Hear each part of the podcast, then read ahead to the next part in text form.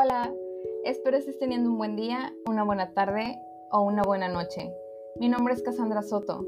Ve por un refrigerio de tu preferencia, siéntete cómoda y en confianza. Te voy a platicar la historia de la revolución industrial en 10 minutos o menos. Espero que sea de tu agrado y si no es así, no pasa nada. Solo dale oportunidad a esta historia y claro, ¿por qué no a la historia en general?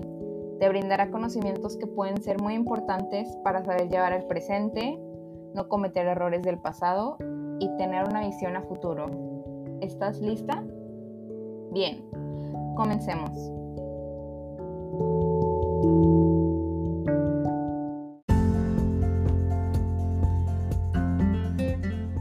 Bien, cabe mencionar que aquí yo recabé los puntos que consideré más importantes sobre la historia de la revolución industrial.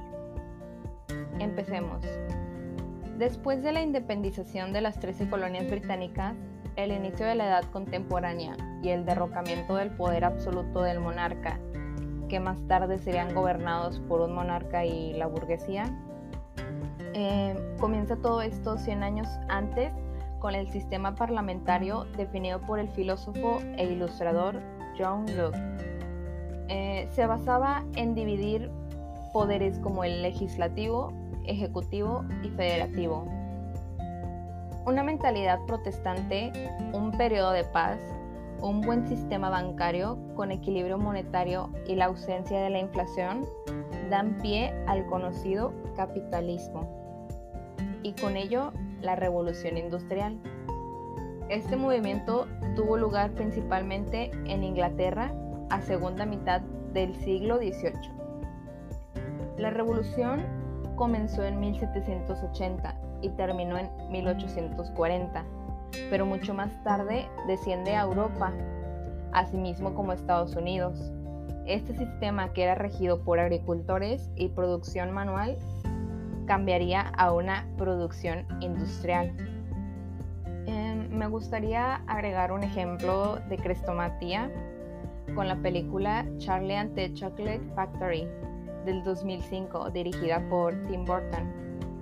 Em, aquí podemos observar que en este caso Willy Wonka es un burgués, entre comillas, claramente, porque pues él al final fue el que construyó su imperio, no fue heredado.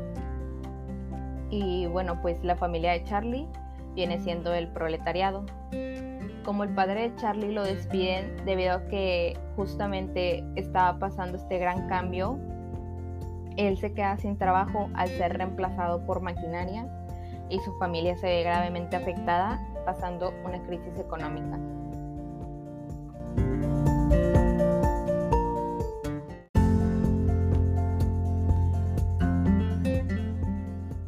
Revolución existieron estímulos y condiciones, además de una monarquía con la burguesía en el Parlamento. Se desarrolló tanto que internacionalmente fue la única nación europea en alcanzar esto, pues debido al imperio colonial, lo que contribuyó a la acumulación del capital. Y pues te preguntarás, ¿qué es la acumulación del capital?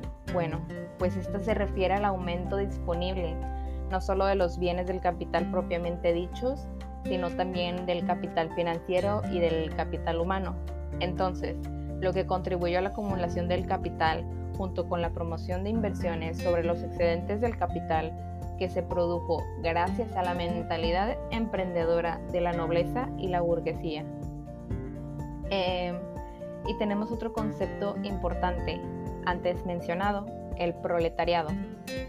El proletariado son los trabajadores o la clase obrera que carecen de propiedades y medios de producción, quienes se ven obligados a trabajar para los burgueses con largas jornadas de trabajo y pésimas condiciones sanitarias. Bueno, mientras las clases sociales altas estaban generando grandes ingresos, el proletariado no tuvo la misma suerte. Para ellos fue difícil mantenerse obtuvieron ayuda de Enrique VII, que obligó a las parroquias a brindarles techo a los afectados, así como Isabel I creó un impuesto para la asistencia. Después, en 1601, se creó la ley de los pobres donde tuvo como objetivo combinar el alivio de la indigencia con medidas disciplinarias y punitivas contra los pobres.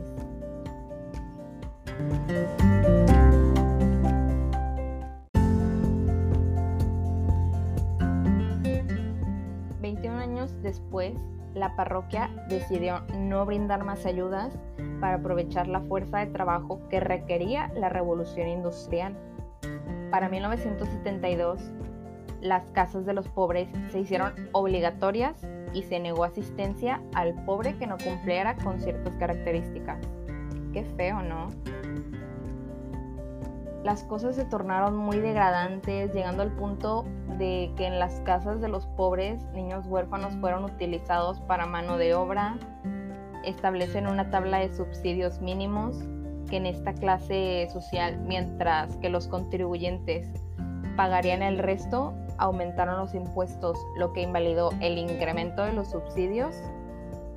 Em, más crecía la industria, lo que provocó migración. Entonces los subsidios se limitaron a adultos mayores e incapacitados, mientras a las familias pobres se les hacía trabajar en condiciones peores a las de los obreros.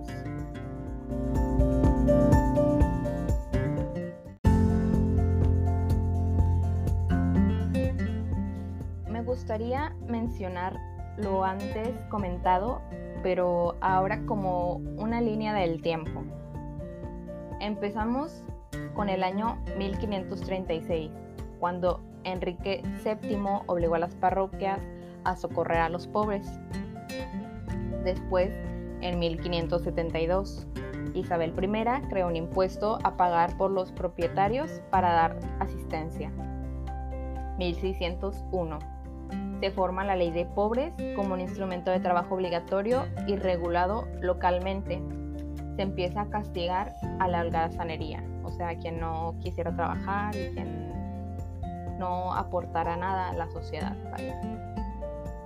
En 1622 pasa la restricción de la asistencia de pobres propios de la parroquia, se pretende restringir las fugas, fijar la resistencia. 1723. Las casas de los pobres se hacen obligatorias y niegan asistencia al pobre que no entrase en ellas. 1782. Se protesta asistencia sin reclusión y convierten las casas de pobres en centros de, centros de reclusión de los más pobres. Y por último, 1795. Se establecen subsidios mínimos.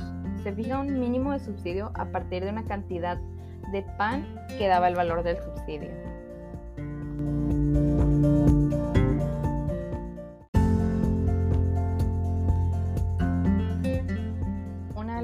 Buenas fue el gran avance en las ciudades donde mejoraron su alcantarillado y las condiciones de salubridad, reduciendo las epidemias. Edward en 1796 desarrolló la primera vacuna de la historia y fue contra la viruela. Con ello llegó una explosión demográfica.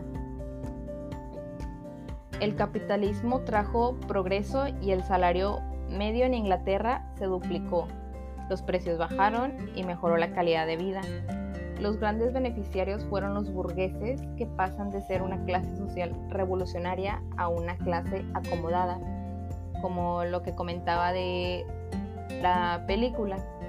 Eh, pues aquí está explicando que pues él no, él tenía su empresa en su fábrica, vaya, pero pues a él, por eso decía, entre comillas, pues fue un burgués porque no fue, no fue el de clase acomodada, él tuvo que crear, vaya, su imperio. Em, la burguesía, cuya situación de privilegio social se basa fundamentalmente en la fortuna, desplaza definitivamente a la aristocracia.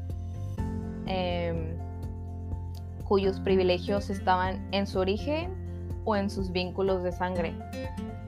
El principal avance tecnológico de la revolución industrial fue la maquinaria de vapor eh, que consistió en un motor de combustión que transformaba la energía térmica Este invento fue por parte del ingeniero James Watt.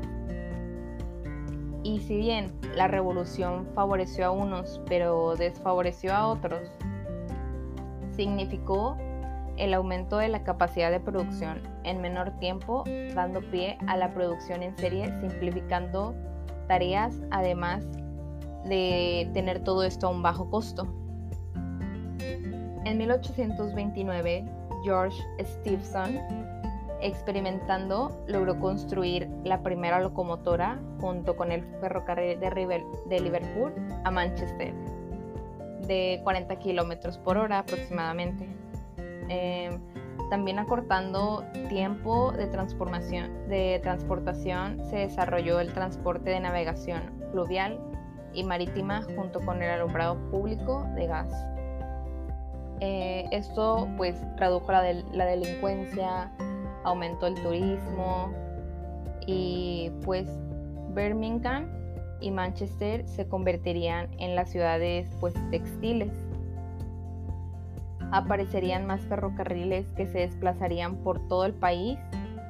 Inglaterra pues de pronto ya se había convertido en la primera nación industrial. Sin embargo, en 1850 comenzó una segunda fase llamada la Segunda Revolución Industrial.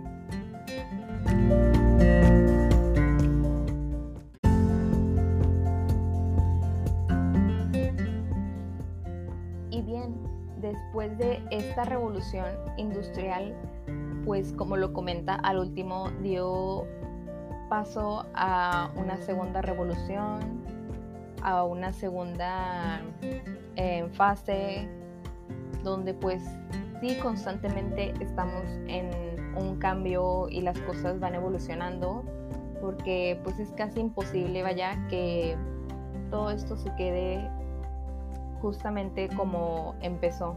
Em, para concluir me gustaría agregar que la revolución em, puede que haya tenido sus puntos malos, pero pues también tuvo sus puntos buenos así como eh, fue muy fuerte para el proletariado vivir en estas condiciones, creo que a final del día fue un paso enorme para la sociedad, tanto para Europa como para Estados Unidos, como para todo el mundo, donde pues además de capitalizarse, eh, cambió completamente la forma de trabajar y la forma de organizarse en las fábricas, em, en la búsqueda de empleos y todo eso. Eh, si bien mm, considero que fue muy importante y sigue siendo muy importante que sigamos aprendiendo sobre esto y sigamos explorando qué fue lo que también pasó antes y después. Y pues conocer, conocer sobre la historia porque como lo dije al principio pues es de mucha importancia y puede ser de mucha ayuda porque cómo vamos a terminar de evolucionar si no sabemos lo que llevamos, no tenemos idea del camino que hemos recorrido y podemos tal vez equivocarnos, pero creo que no sería correcto equivocarnos con cosas que ya han pasado, cosas que ya se vivieron. Un, claro ejemplo también aquí eh, pues fue y ha sido la pandemia con el COVID-19. Quizás si hubiéramos tomado más en cuenta todas las pandemias pasadas, eh, pudiéramos haber prevenido esta, pero pues no fue el caso. Y pues el hubiera no existe. Eh, sin embargo, hay que seguir eh, aprendiendo y seguir conociendo.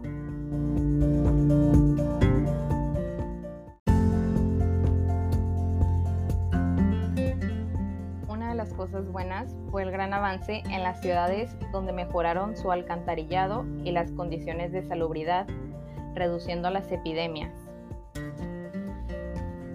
Edward en 1796 desarrolló la primera vacuna de la historia y fue contra la viruela. Con ello llegó una explosión demográfica. El capitalismo trajo progreso y el salario medio en Inglaterra se duplicó. Los precios bajaron y mejoró la calidad de vida. Los grandes beneficiarios fueron los burgueses que pasan de ser una clase social revolucionaria a una clase acomodada, como lo que comentaba de la película. Eh, pues aquí está explicando que pues él no él tenía su empresa en su fábrica vaya pero pues a él por eso decía entre comillas pues fue un burgués porque no fue no fue el de clase acomodada él tuvo que crear vaya su imperio Em, la burguesía, cuya situación de privilegio social se basa fundamentalmente en la fortuna, desplaza definitivamente a la aristocracia, em, cuyos privilegios estaban en su origen o en sus vínculos de sangre. El principal avance tecnológico de la revolución industrial fue la maquinaria de vapor eh, que consistió en un motor de combustión que transformaba la energía térmica. Este invento fue por parte del ingeniero James Watt. Y si bien la revolución favoreció a unos pero desfavoreció a otros, significó el aumento de la capacidad de producción en menor tiempo, dando pie a la producción en serie, simplificando tareas, además de tener todo esto a un bajo costo. En 1829, George Stephenson, experimentando, logró construir la primera locomotora junto con el ferrocarril de, Liverpool a Manchester, de 40 kilómetros por hora aproximadamente. Em, también acortando tiempo de, transformación, de transportación, se desarrolló el transporte de navegación fluvial y marítima junto con el alumbrado público de gas. Eh, esto pues redujo la, la delincuencia, aumentó el turismo y pues Birmingham y Manchester se convertirían en las ciudades pues textiles. Aparecerían más ferrocarriles que se desplazarían por todo el país. Inglaterra pues de pronto ya se había convertido en la primera nación industrial. Sin embargo, en 1850 comenzó una segunda fase llamada la Segunda Revolución Industrial.